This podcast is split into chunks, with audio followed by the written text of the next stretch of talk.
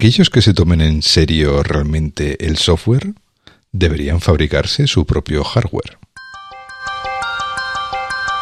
Alan Kay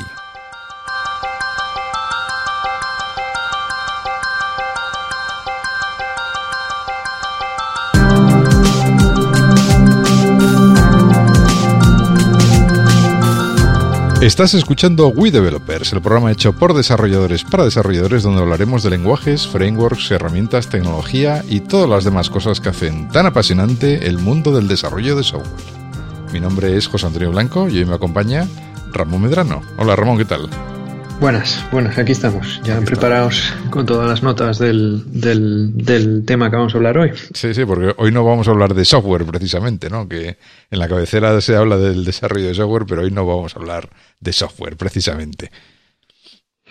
Bueno, vamos a hablar del, del, procesador nuevo de, Apple, ¿no? El, el, M1, que es el para el que escribimos el software, al fin y al cabo. Sí, sí, sí. Sí, digamos que nos quedó ahí un poco el el, aquel capítulo después de la WWDC un poco pendiente, que, al final no pudimos grabarlo. Lo, sentimos porque al final, pues, entre una cosa y otra, pues, se nos fue, se nos fue agosto, se nos fue septiembre y, al final no, no, pudimos grabar ese episodio, ¿no? Pero bueno, una de las, una de las cosas que habíamos hablado en el, en el episodio que grabamos tú y yo antes de, de, la, de la conferencia de desarrolladores de Apple fue precisamente mucha especulación, en aquel momento era especulación sobre sobre la transición de Apple al mundo ARM y, bueno, estuvimos ahí especulando un buen rato y, bueno, yo creo que muchas de las cosas, eh, bueno, estaba muy claro que, o casi todo el mundo tenía claro que, que, gran parte de las cosas se iban a convertir en realidad, ¿no? Como así fue. Que no, no, no tiramos con el nombre, pero, pero bueno. No atinamos con el nombre porque yo pensé que las, las, los eh, System on Chip, estos, los SOX M, ya los habían usado en unos iPhones de hace unas cuantas generaciones para los eh, sensores de movimiento y eso. Eh, lo que yo no sé si la M viene de mobile o de, o de Mac, ¿no? Porque claro, luego tienes el, el, lo que hemos visto ahora, han presentado un MacBook Air, un MacBook Pro y el Mac Mini. ¿No? Entonces, claro, todavía le queda, de toda la gama que tienen, queda los lo más interesante, ¿no? Que serían los, los MacBook Pro, digamos, los de los potentes, sí, sí, sí. y, luego quedaría el iMac, que bueno, ya serían un ordenador de escritorio de más, de más potencia, ¿no? Que el Mac Mini. Y claro, queda la joya de la corona, luego el, Mac Pro, ¿no? Bueno, y el iMac Pro, se supone que está ahí en medio. No sé si sobrevivirá este porque, bueno, no sé, el Mac Pro me da la impresión de que también fue un poco un producto de transición hasta que sacaron el Mac Pro, ¿no? Pero bueno, puede que, tenga su nicho, no su hueco, ¿no? Sí, hombre, o sea, si eres un profesional, por ejemplo, o alguien que necesita mucha potencia pero no expansión, pues igual sí es una buena, sí es un buen, una buena opción, ¿no? Hombre, el iMac, tal como está ahora, es un buen pepinillo, ¿eh? el, el, iMac normal, digamos. ¿no? si, Le, si, le, haces una buena actualización de, bueno, lo que han dicho con el, con el MacBook Pro eh, es el doble de rápido que el anterior, o sea, tampoco es que sea tanto, ¿no? Eh, estás hablando que, que el, iMac de hoy en día con el doble de potencia es como el Mac, como el Mac Pro.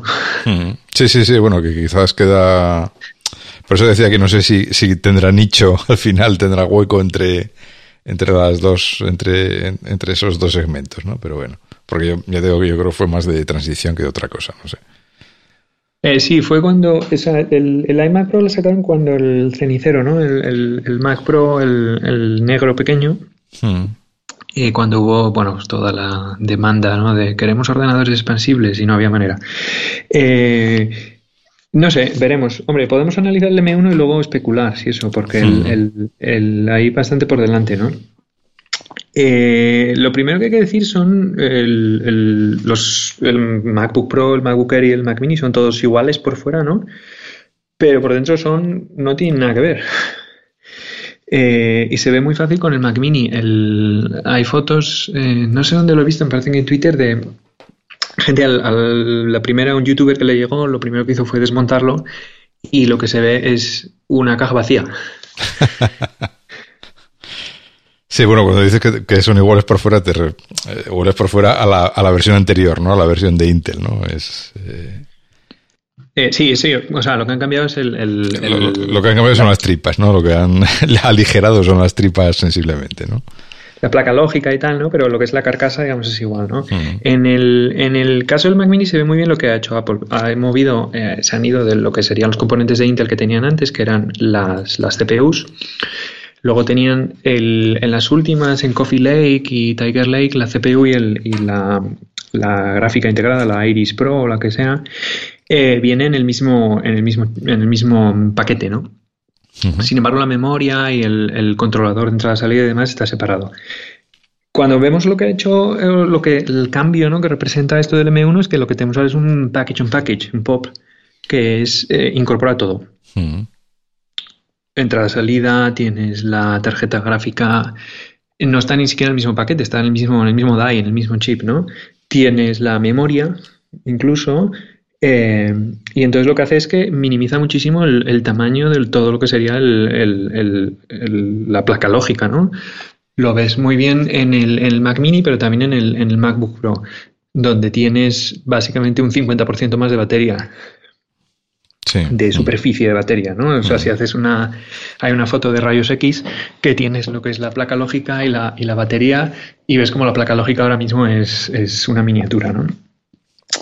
Bien. Eh, a, mí, sí, a mí, lo que me a mí la impresión que me ha dado es un, poco, quizás suena un poco a herejía y tal, pero lo que ha hecho Apple ha sido, ha metido una especie de iPad, entre comillas, dentro de, del MacBook, ¿no? De, del MacBook Air o del MacBook eh, de 13 pulgadas, porque yo creo que la, placa lógica y la forma de Mm, de, empaquetar los componentes está más cerca de lo que es un iPad o un iPhone de lo que era un, Mac antiguo, ¿no? Con, procesador Intel, ¿no?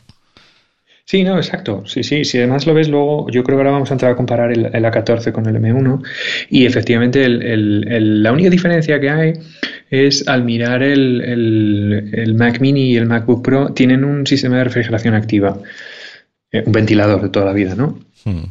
Eh, entonces eso, claro, lo que les permite es tener, sostener más el, tener el, paquete cerca del TDP, o sea, tener cuando tienes el, procesador cargado, eh, está más tiempo sin tener que hacer throttling, ¿no? Sin tener que bajar la frecuencia. En el caso del MacBook Air, no, el MacBook Air ya es simplemente, si le quitas la pantalla y la bisagra, es, un iPad, ¿no? Sí, si le pones una pantalla táctil es un iPad. sí, o sea, le, pones una pantalla no táctil, le planchas un teclado y bueno, y le cambias un poco el sistema operativo, ¡plac! Ahí, ya está. Sí, eh, entonces bueno, eh, pero, bueno, es lo que perseguían, ¿no? Toda la integración, eh, toda la integración vertical. ¿no?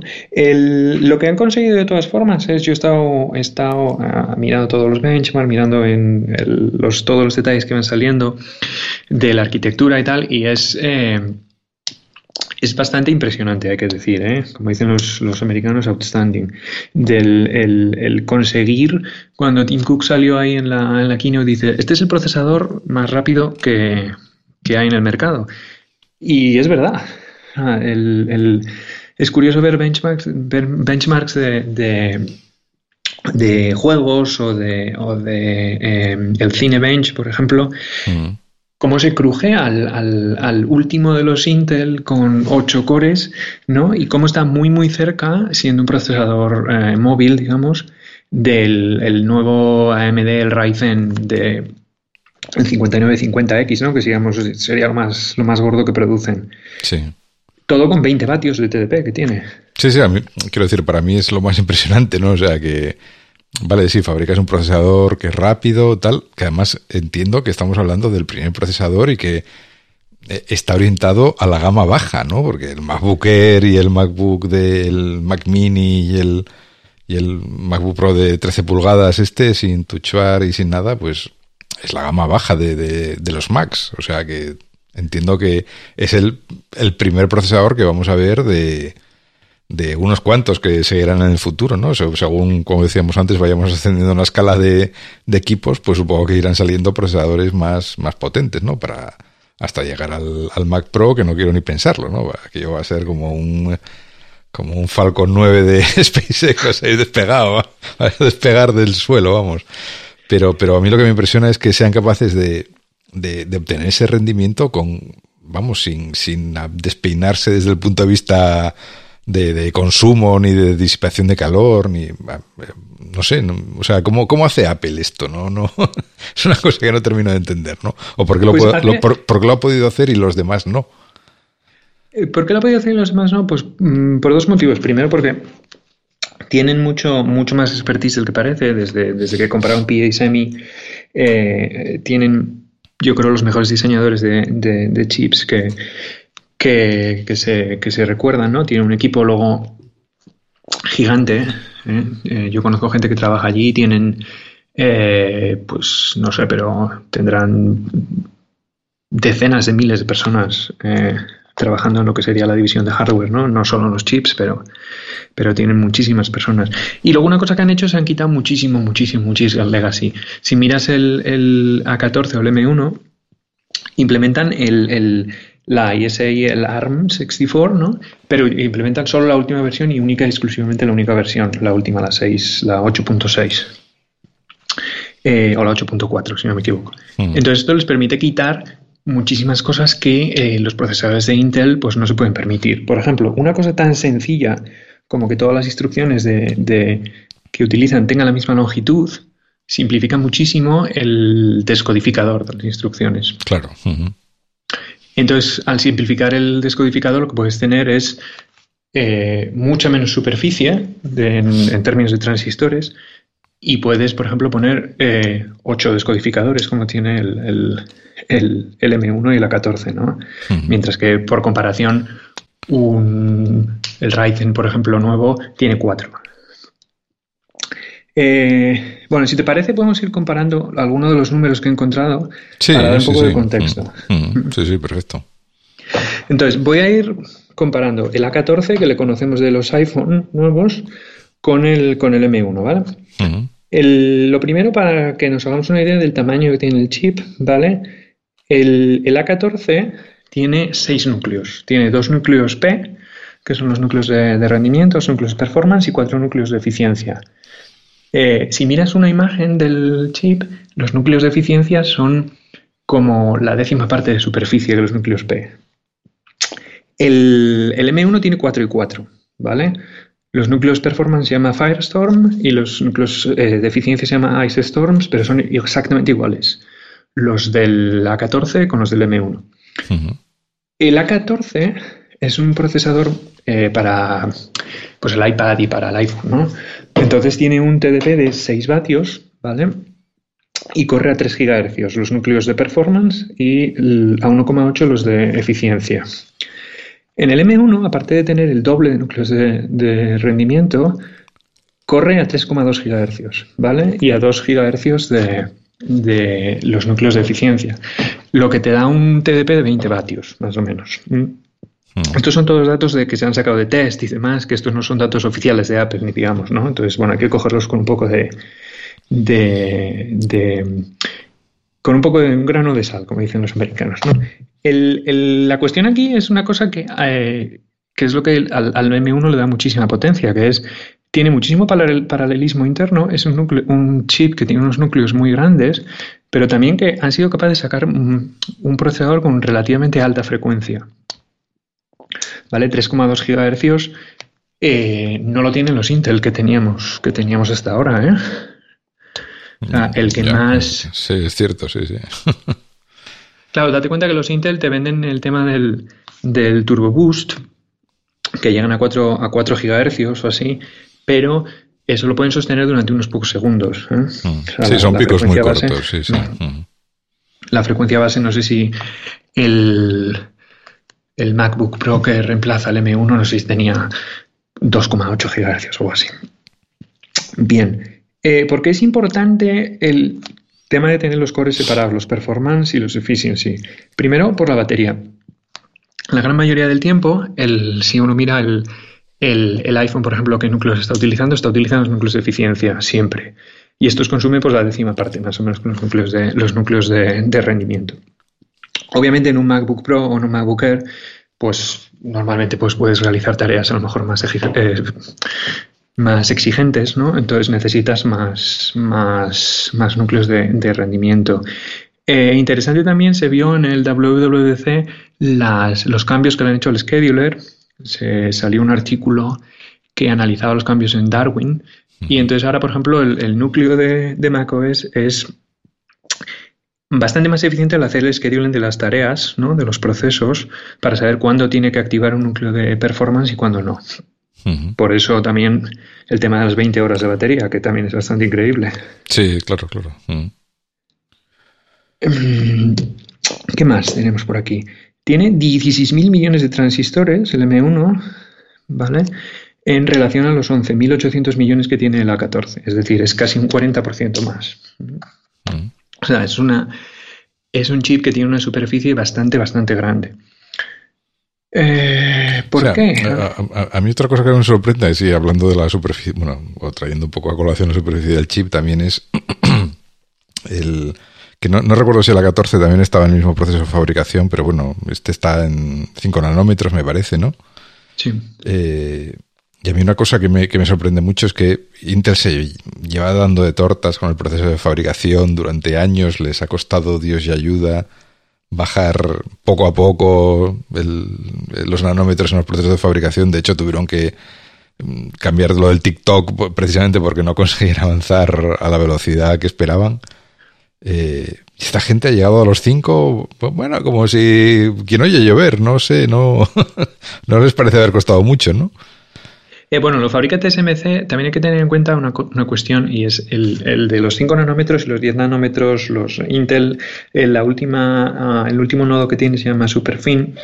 El, para compararlo bien habría que comparar cuál es el tamaño medio del, feature. ¿no? Cuando uno habla de que fabrica semiconductores y dice que lo hace en un nodo de 5 nanómetros, eh, TSMC lo que dicen es 5 nanómetros es el, feature más pequeño que puedes dibujar con el proceso es del EUV, que es eh, eh, ultra, extra ultravioleta, algo así, o extreme ultravioleta. Eh, pero no quiere decir que todos los transistores, todas las cosas que ponen en el, en el chip vayan a 5 nanómetros, ¿vale? Intel utiliza, es un proceso que sí es verdad que no es comparable con el de 5 nanómetros, pero la nomenclatura que ellos utilizan es diferente. Entonces son procesos más parecidos. O sea, el, 10 nanómetros superfin de Intel sería más equivalente al de 7 nanómetros de, TSMC. Sí, pero bueno, que, a mí lo que me sorprende es, un poco eso, ¿no? Lo, que le ha costado a Intel ir bajando poco a poco. Y a esta gente de TSMC, pues parece que no, no ha tenido tantos problemas, ¿no? No sé. Es una cosa que, no sé si es la diferencia en los procesos de fabricación o la tecnología que tiene cada fabricante o lo que sea, pero bueno, sí, es un tema que quizás me sorprende más por Intel, ¿no? Que, parece que sí ha tenido siempre estos últimos años muchos problemas precisamente en ese, en ese frente, ¿no? No solamente con, con el proceso de fabricación, sino con el yield que obtienen de los procesos de fabricación y todos los problemas que han tenido para poder eh, suministrar cantidades suficientes a gente como Apple que, que ha sufrido los problemas, ¿no? Y de, aquellos polvos vienen estos lodos, seguramente también. Sí, además es curioso porque Intel durante toda su vida, que yo recuerdo, vamos, siempre la, la, gran potencia que tuvo, la gran baza siempre fue el proceso de fabricación. Eran unos hachas en eso. Sí, sí, precisamente por eso, sí, sí. Cuando, cuando tuvieron lo de NetBoost, que era el Pentium 4, que fue cuando la última vez que AMD se puso por delante de ellos, ¿no? Hasta, hasta relativamente hace poco fue un problema de arquitectura, o sea, no de, no de, no de nodo de fabricación. Y eso, bueno, lo corrigieron con Core y ahora se han tirado, pues no sé, se habrán tirado más de 10 años eh, con la arquitectura Core hasta que han entrado en, en, los problemas de, de, bajar de 10 nanómetros, ¿no? O sea, de 14 nanómetros en su caso que han tenido en los últimos, pues no sé, llevarán hasta llegar a los 10 nanómetros, llevaban como como tres años seguidos en los, en los 14 nanómetros. Entonces, claro, mucha gente especulaba que eso era el problema por el que Apple había decidido eh, utilizar su propio, su propio silicon, ¿no? Eh, yo después de ver lo que han hecho con el M1 me parece que esa no es la razón. Es decir, Apple este movimiento lo iba a hacer en cualquier caso.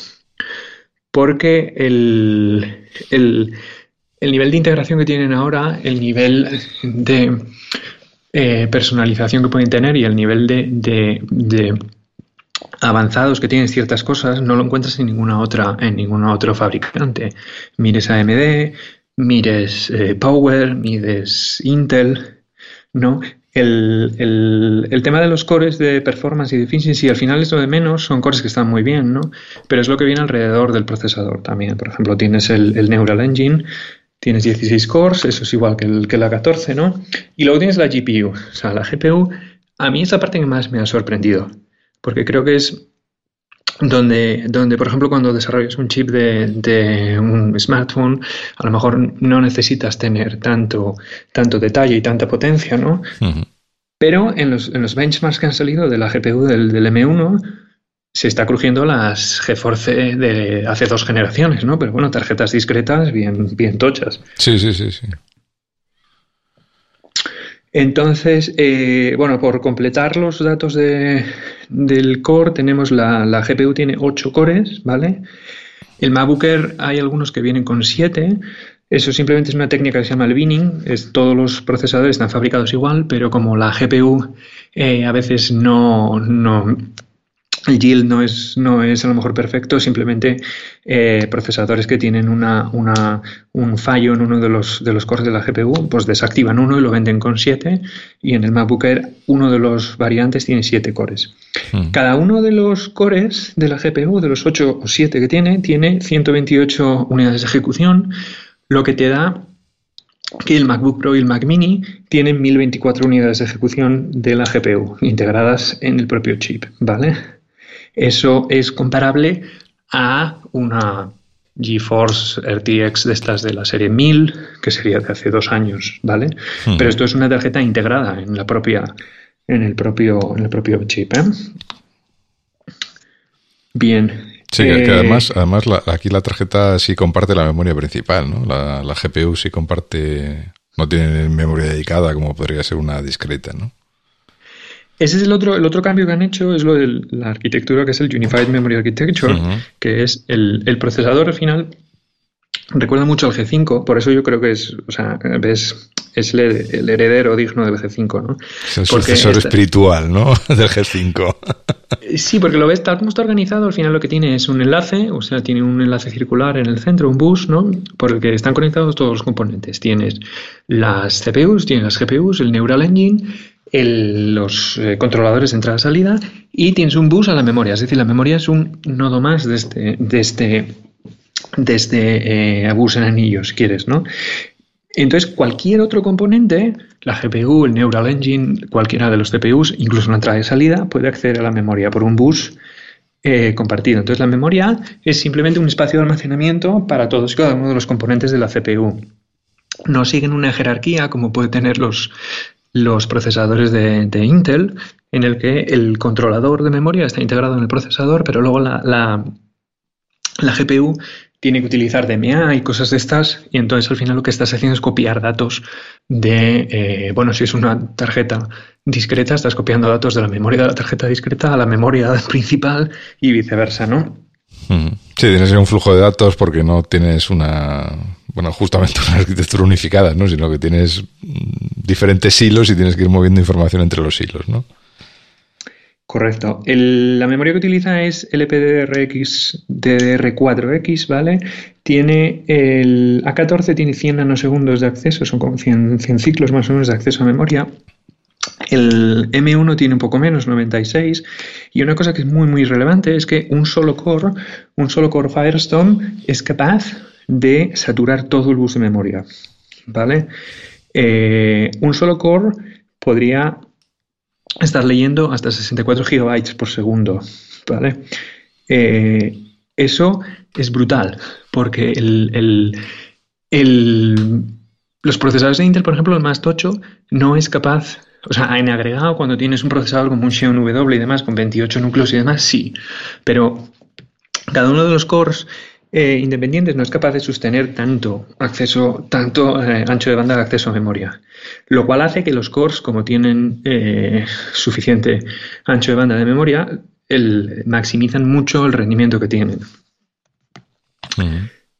¿Qué más acerca del M1 que sea interesante? Bueno, los 16 cores del Neural Engine, eso es igual, simplemente son núcleos muy pequeñitos, muy simples de ejecución de tensores, ¿vale? Multiplicación de matrices y demás. Pero que, que aceleran mucho el tema de la, del el, machine learning. ¿no? Si tenéis un iPhone, por ejemplo, que no tiene Neural Engine, ahora se nota un montón con el teclado.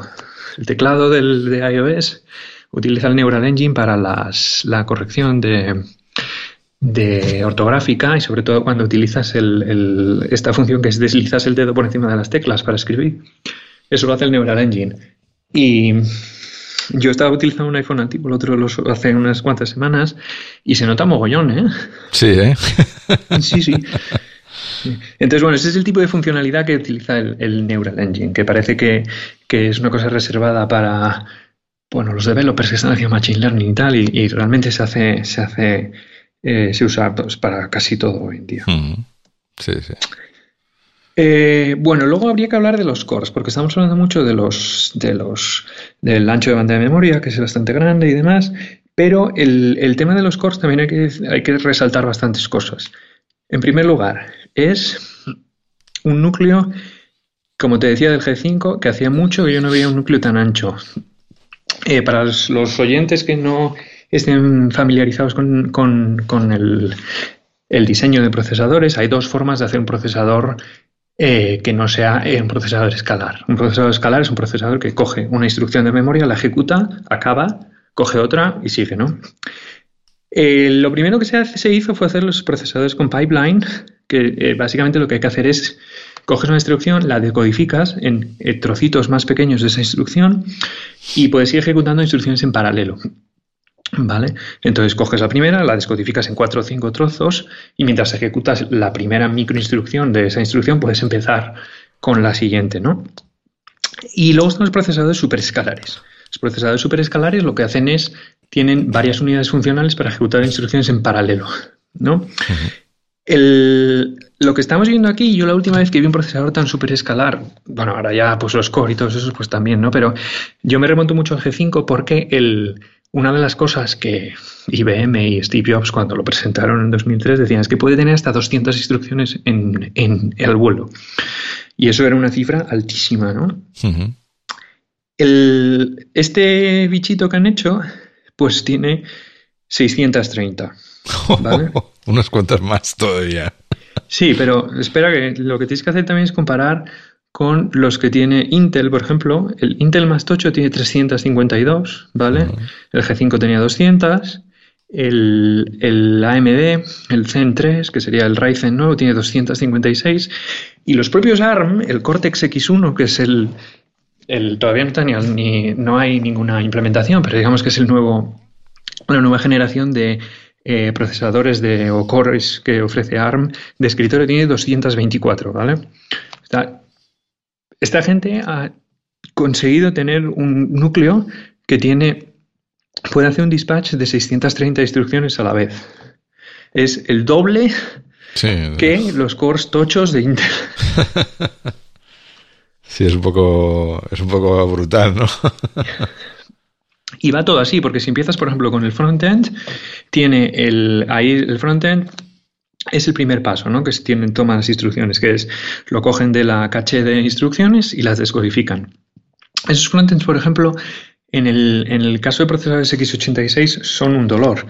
Yo nunca he visto uno en persona, pero cuando ves fotos de rayos X de los procesadores, ves cómo ocupan una buena cantidad de espacio. En este caso son pequeños y pueden hacer una, descodificar hasta ocho instrucciones en paralelo, ¿vale? Intel hace 4, ARM tiene 5 y solo hay un procesador en el mercado que haga 8, que es el, Power 10. Pero claro, es un bicho de 600 vatios. Ya, ya, bueno, sí, es para otro tipo de, para otro tipo de usos, ¿no? Bien, luego una vez las descodificas, pues lo que haces es puedes lanzarlas en, en paralelo. 600 el 30 al vuelo puede tener. la cuestión es, ahora es, si este es el procesador de gama baja. sí, Que lo, que decía yo antes, sí. ¿Cómo será el de gama alta o el de gama media, no? Bueno, yo creo que va a haber tres, eh, digamos, tres líneas, ¿no? Tres, tres eh, variantes. Está el M1, luego estará el M1X, si quieres, que será para los eh, MacBook Pro, pues más, más potentes, ¿no? En ese caso yo creo que vamos a tener una cosa muy similar, un TDP, pues en vez de 20 vatios llegaremos a lo mejor hasta los 45. Pero ahí donde, donde va a haber, o sea, donde nos vamos a gastar la energía y los transistores va a ser en más cores de GPU, supongo, y en eh, entrada y salida. O sea, vamos a necesitar tener más canales, un controlador Thunderbolt secundario, por ejemplo. Sí, porque ahora mismo solo trae uno y, ¿no? se puede quedar un poco corto. Bueno, para estos equipos que traen poco, pocos puertos, pues a lo mejor es suficiente, ¿no? Pero... Eh, hombre, si quieres poner cuatro puertos vas a tener que utilizar más líneas PCI Express para poner, por ejemplo, dos en cada lado y demás. Entonces ahí vas a tener que, van a tener que, que expandirlo, ¿no? Y luego, claro, luego la otra línea yo creo que va a ser la del Mac Pro, que yo creo que hasta le van a cambiar el nombre al procesador.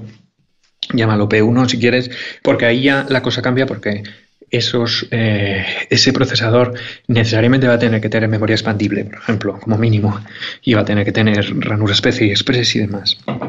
Sí, porque bueno, ese era uno de los puntos de, de, partida, ¿no? Del nuevo Mac Pro, ¿no? Que era todo súper expandible y súper estandarizado para poder pinchar mm, pues más memoria o más tarjetas o, o la gráfica que quisieras o ese tipo de cosas, ¿no? Claro, pero entonces, por ejemplo, ya no puedes hacer lo del package on package, de poner la memoria integrada en el propio, en el propio paquete y tal. Entonces, ese procesador sí que va a ser, yo creo, va a ser algo más diferente. A ver cómo es, porque será seguramente también bastante, bastante decente.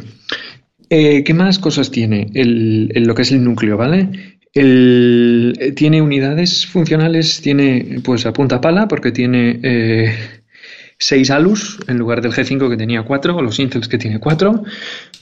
¿Vale? Tiene la mm, unidades de coma flotante son, están el, o sea, tienes por un lado el pipeline de enteros, que sería la salus de toda la vida, que es para sumar, restar, multiplicar, eh, todas las instrucciones en un ciclo, y luego tienes el, la parte de coma flotante, tiene todos los procesadores son, son SIMDs, ¿eh? tienen el, ¿cómo se llama esto? El Neon, que sería el equivalente al SSE y AVX.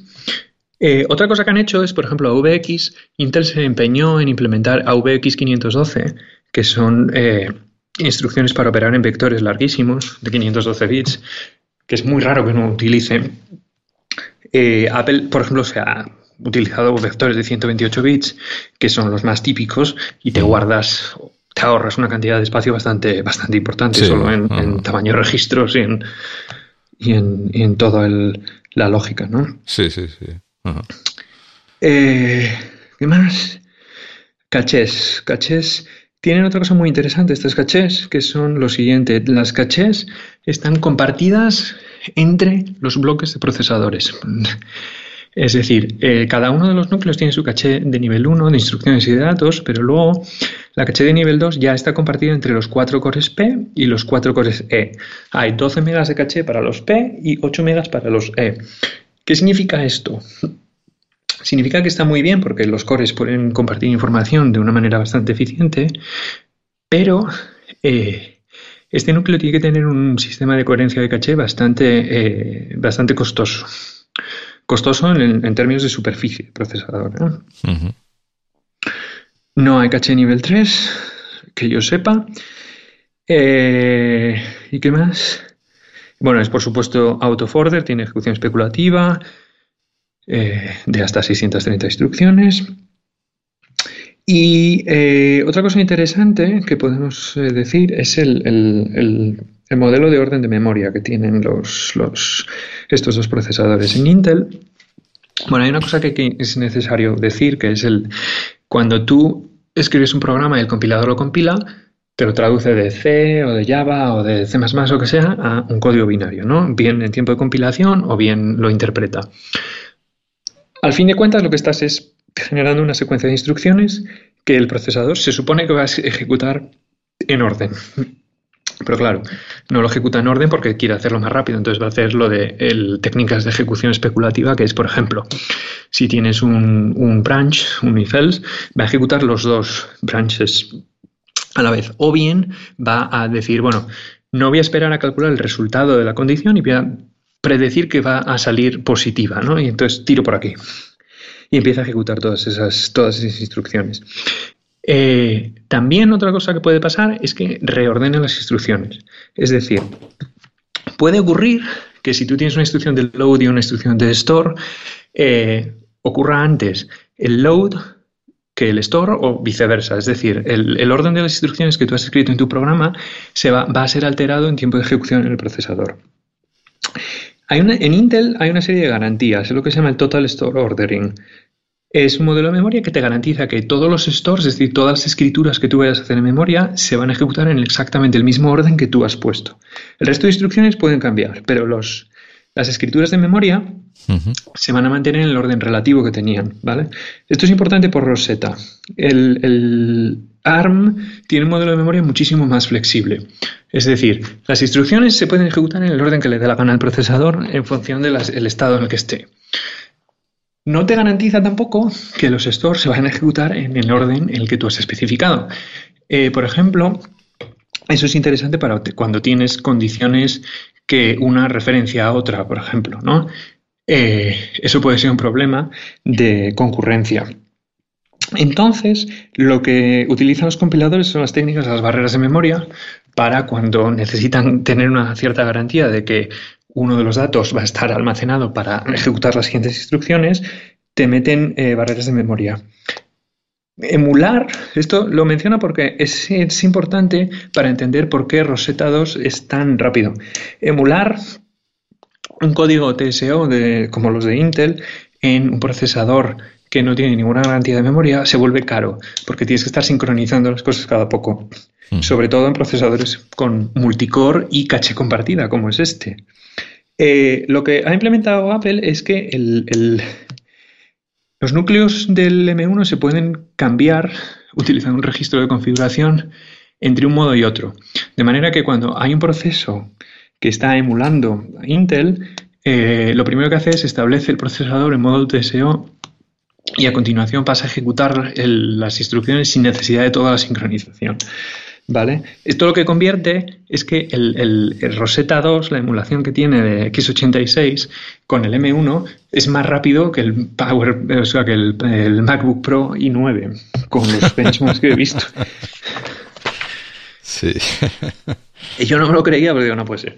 Y bueno, tiras un poco del hilo. Esto, pues bueno, hay que cogerlo también, como decía yo, con un poco con pinzas, porque el, nada de lo que aquí está confirmado de ningún en ninguna forma por Apple, ¿no? Es todos los tests que ha hecho Anantec, por ejemplo, y Ars Technica han hecho algunos tests bastante interesantes y son las conclusiones que yo estoy sacando, ¿no? Pero, pero claro, esto solo lo puedes hacer si controlas todo el, todo el stack, ¿no? Si tienes procesadores de Intel, como cuando teníamos el Rosetta de emular PowerPC, pues todas estas cosas no las puedes hacer. Claro.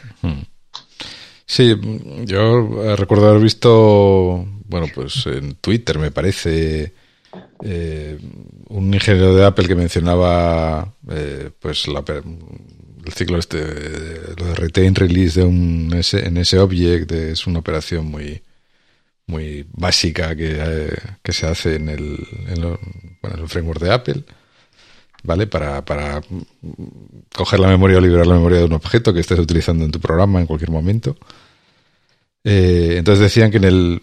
Y aquí es donde yo creo que se ve un poco que, la integración entre el software, el compilador, el, hardware, el procesador, etcétera, que en el M1 lo habían conseguido bajar a algo como 6 nanosegundos o algo así mientras que en un procesador de Intel pues llevaba como cinco veces más, ¿no?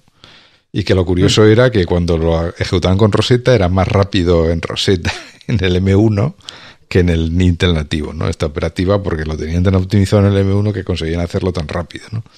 Realmente es una operación muy simple y es son nanosegundos, ¿no? Es un tiempo mínimo, ¿no? Pero como es una operación que se hace trillones de veces a lo largo de la vida de un programa, pues eh, al final todo ese todo ese tiempo suma, ¿no? Y, se nota esa eficiencia tanto de velocidad de ejecución como de eh, ahorro de energía, ¿no? Porque al final estás haciendo lo mismo en muchos menos ciclos y, ahorrando energía en el proceso. Sí, hombre, es una operación complicada para los procesadores multicore porque es una operación que tiene que ser atómica. Y esas suelen ser, suelen ser operaciones difíciles que te vacían el pipeline generalmente, ¿no? Porque cuando tienes que hacer operaciones eh, atómicas como esa, como la gestión de semáforos, por ejemplo, eh, suelen tener un, un, penalty bastante, bastante importante, ¿no?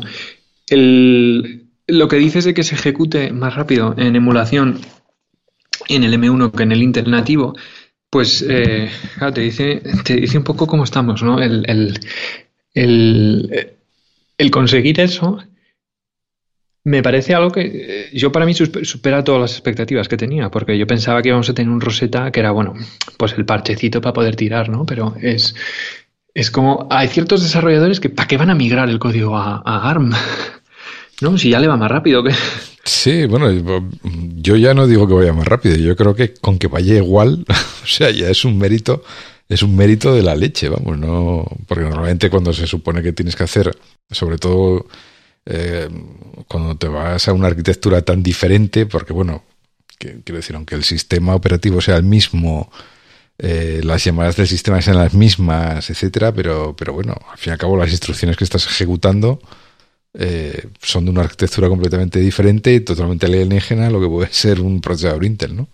Y hacer eso sobre la marcha sin que prácticamente nadie se entere, te da igual que sea un programa de lo que sea, que sea un juego con mm, con gráficos 3D, bueno, no sé, me parece un logro eh, muy significativo, ¿no? El que sea tan transparente, ¿no? el hecho de, de, poder hacer esa traslación tan, tan perfecta que prácticamente no tiene impacto de velocidad o puede que seguramente hay alguna cosa que, que no sé si en estas máquinas, pero seguro que en las siguientes vamos a ver aún diferencias aún más abismales ¿no? en este tipo de cosas.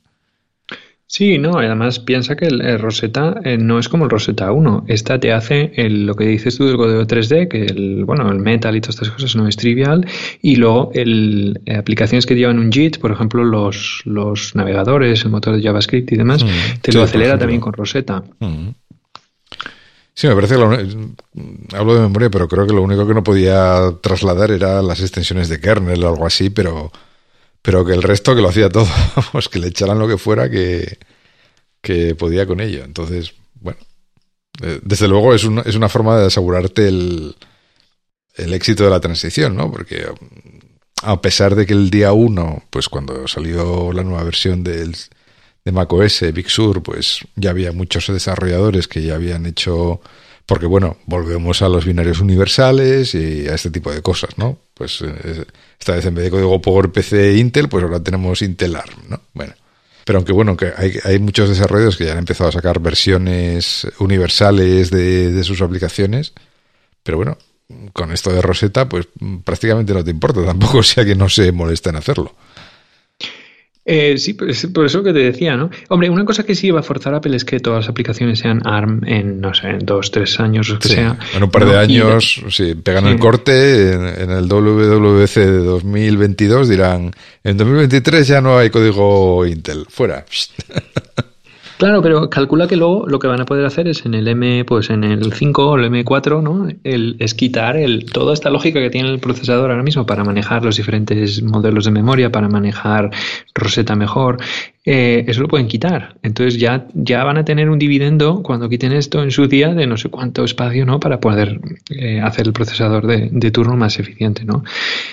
Em, y hay una imagen muy clara que tiene Anantec, lo, lo, lo lo ponía en una línea comparando el, resultado en el benchmark, en el spec 06, ¿no? De los procesadores de Apple desde la 5 y veías que era una línea perfectamente alineada, o sea, era una línea recta perfecta que sabías, podías predecir cuál va a ser el rendimiento de la 14 o del 15, ¿no? Mientras que los procesadores de Intel veías como, bueno, pues uno subía, otro bajaba, ¿no? Sí. y tal, y era más, mucho más... Eh, mucho más impredecible, ¿no? Mucho más complicado. O sea, subía, pero no era. Era monotónica, pero no lineal. Mm. Sí, eh, digamos, que, ahora Apple se ha vuelto lo que era Intel antes, ¿no? En el sentido de, de asegurar esa, esa, esa rampa ascendente lineal de, de rendimiento, ¿no? Sí, más el, el, tema de la eficiencia, que creo que tenemos que tenemos que entender la eficiencia por el, por el control que tiene Apple en todo el stack. Si miras el, el, procesador, o sea, controla el procesador, controla la placa lógica, el ASA no lo controla, pero bueno, de momento vamos a decir que nos da igual. Pero luego ya controla, eh, tienes todo el tema del núcleo, tienes el tema del compilador y todo el, toolchain, por ejemplo, Clang y compañía, es, es todo eh, made for Apple, ¿no? Eh, y y ya lo tiene todo. O sea, si Nvidia que se ha comprado ARM en el impasse desde que grabamos la, el WWDC hasta ahora, Nvidia se ha comprado ARM por el medio. Eh, Así como que no quiero la cosa y tal.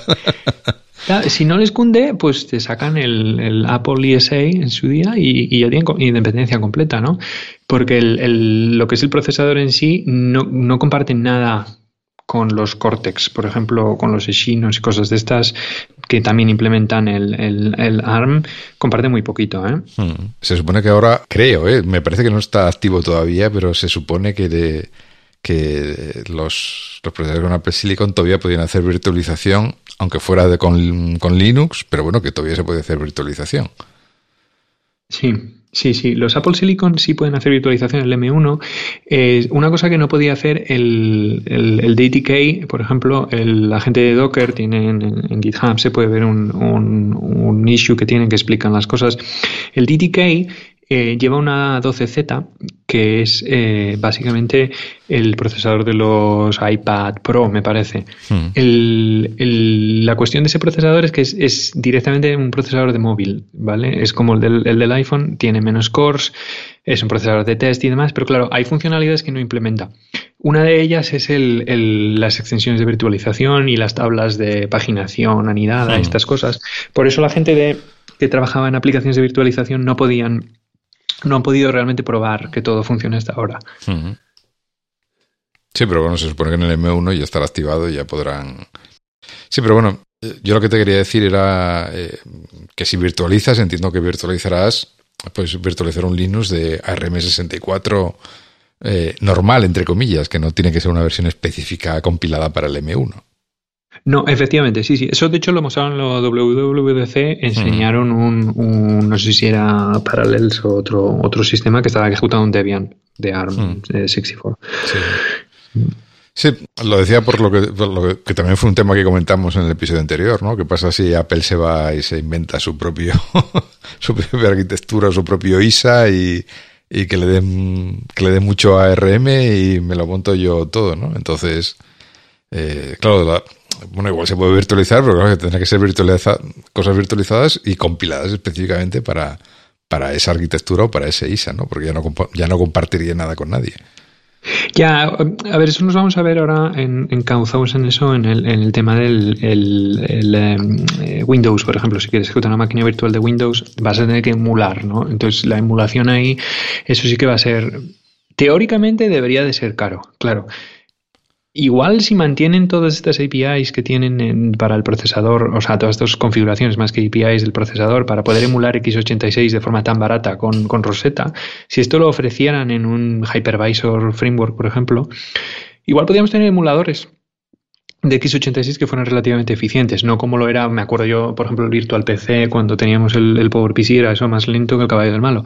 El, entonces, bueno, eso igual es una cosa que sí podría ser interesante, ¿no? Que puedas, y puedas virtualizar eh, cualquier máquina virtual de ARM sin, sin transcodificarlo, digamos, ¿no? Y si quieres emular otra arquitectura como x86, pues lo puedes hacer de forma más eficiente. Veremos, yo creo. Hombre, sería bueno, no sé. Pues, porque si, si yo he entendido Rosetta correctamente, ahora lo que hace Rosetta es te, te, transcodea el ejecutable una vez y luego ya te, digamos, te queda como una copia ya transformada en ARM y esa es la que ejecuta después, ¿no? Sí, salvo, los JITs, ¿sabes? Ah, bueno, ya, los, JITs, claro, tienes que hacerlo sobre la marcha, sí. pero, pero bueno, quiero decir, hacerlo con toda una máquina, con todo un sistema operativo, igual es más complicado. Bueno, pero piénsalo, o sea, realmente es un stream de instrucciones eh, x86. Hay el tema, o sea, lo complicado de la virtualización o de la emulación son las instrucciones privilegiadas, que necesitas, por ejemplo, emular el ring 0, el ring 3 de, Intel, ¿no? y las llamadas al sistema, pues tienes que, tienes que capturar las instrucciones de llamada al sistema y emularlo y tal, ¿no? Entonces eso es lo que hace, lo que lo hace complejo. Gente de VirtualBox, por ejemplo, ya han dicho que no va a haber port a Apple Silicon. No, se van a molestar en pegarse con ello, ¿no? no, no. Bueno, oye, tampoco, tampoco nos perdemos mucho. es que últimamente lo estoy utilizando y es que es un dolor de, de, de, software. Eh, pero bueno.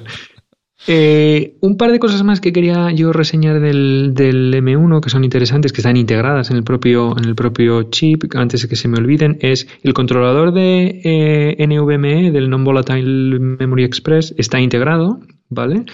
O sea que los benchmarks que he visto de acceso a SSDs, por ejemplo, son el doble de rápido que los MacBook Pro de, con, con versión Intel. Están haciendo el throughput efectivo es en vez de como giga y medio de gigabytes por segundo de los SSDs, esto están en 3,5 3,8 gigabytes por segundo de lectura sostenida. Lo cual pues está muy bien. Eh, y tiene otra cosa muy interesante que son el ISP, que es el Image Signal Processor, el procesador de imágenes, no, el, estaba leyendo artículos, no sé quién lo puso, el Diverge me parece que era, que decía que, claro, es que esto es un MacBook Pro que tiene el Apple Silicon, todas estas cosas, pero no le vamos a poner un 10 porque tiene una videocámara de 720p, ¿no? Mm. Y digo, ojo, pues ya ves que han sido, han sido cutres, ¿no? Porque, quiero decir... Claro, pero luego lo estoy mirando y digo, y esto del ISP que han puesto y tal, y resulta que el, John Gruber este ha hecho una prueba eh, de verdad, ¿no? O sea, haciendo un vídeo y tal, y ha puesto uno con una cámara de, de, 1080, ¿no? Y otro con la del MacBook Pro y tal, y, no ves diferencia aparente. Hmm. Sí, bueno, yo, y es por el ISP. Sí, yo vi que se había hecho una prueba que te... Bueno, también de este, de este hombre, de John Gruber, que, que lo hacía con el MacBook Intel y con el con el que tenía de, con Apple Silicon, que le habían dejado y, y, realmente pues eh, en unas condiciones de iluminación así un poco, un poco malas, pues eh, efectivamente pues la de 720p del, del Mac Intel pues se veía bastante mal. Y la de 720p de, del Mac con el M1 pues se veía bastante mejor. No sé, pues, seguramente la cámara seguirá siendo una castaña, pero bueno, por lo menos se veía mejor la imagen, ¿no? En una videoconferencia. Y ahí pues, claro, decía que se notaba la, la, capacidad de proceso que tiene el, el, ISP este que trae integrado el, el procesador, ¿no? Sí, el, el eh, el procesador incorpora muchas de las cosas que antes estaban externas. Por ejemplo, en el, en el iPhone eh, puedes ver, si ves fotos de las placas bases eh, del, iPhone, según pasan los años, ves como cada vez hay menos cosas, ¿no? Y eso es lo que está pasando con, los Macs. Ahora, el, eh, por ejemplo, el, el, Secure Enclave y la T2, eso ya no existe. Eso estaba incorporado en el propio M1. El, T2 era el controlador eh, personalizado que tenía Apple para el acceso a las SSDs, el Secure Enclave, todas estas cosas, ¿no? Era como el controlador del sistema. Eh, eso está incorporado. Y. y, es que, y, antes el T2 era el que llevaba también en los Mac Intel el que controlaba la, Touch Bar, ¿no? Eh, la Touch Bar en sí tiene, un, tiene una 10 interno. sí, porque la Touch Bar en sí es como un como un mini iPad en, realidad. incrustado en un Mac. Efectivamente, o sea, tiene un, creo que es una 10 de un solo core, nada más, porque bueno, ya ves que solo es para, o sea, unas imágenes ahí, pero bueno, tiene un, carga un sistema operativo en el arranque, es una cosa brutal. O sea, si la gente no lo sabe, hay dos cosas que, que son muy interesantes de cómo, cómo hace Apple el tema de la ingeniería del software, que es la touch bar y el adaptador de audio-vídeo USB-C. El touch bar lo que hace es al arrancar, carga desde el firmware de la, del, del computador, o sea, del, del, host, ¿no? que sería por la T2 o si es uno, más antiguo, la T1 me parece, ¿no? carga el, el, operativo ahí y ya está, y funciona como un pequeño iOS con una A10 de un, de un núcleo. Y luego tiene un protocolo que se llama iBridge, que es lo que controla la, digamos, la comunicación entre una cosa y, o sea, entre el host y la, y la touch bar, ¿no? El controlador de audio-vídeo, del que, control, que conecta su USB-C y tiene, lo estoy utilizando ahora mismo, que tiene un puerto HDMI y tiene pues un puerto USB, ¿no? Eh, tiene un chip dentro que es un equivalente como al S1 que llevaba los Apple Watch en, pues me parece que el primero, ¿no? Y lo que haces cuando lo conectas, se descarga del, del, del, Mac un blob pequeñito que es el firmware, lo instala, arranca un sistema operativo y entonces ya tienes tu adaptador de audio-vídeo. La Touch Bar funciona igual.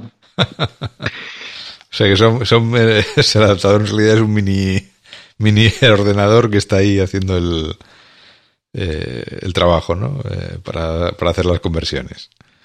Sí, sí, sí. Y entonces, claro, sí, pues cuando actualizas macOS, pues te actualiza el software de Touch Bar porque la siguiente vez que reinicies, pues te va a cargar una versión nueva del, del, firmware de tu adaptador, de tu Touch Bar o, o, tal, ¿no?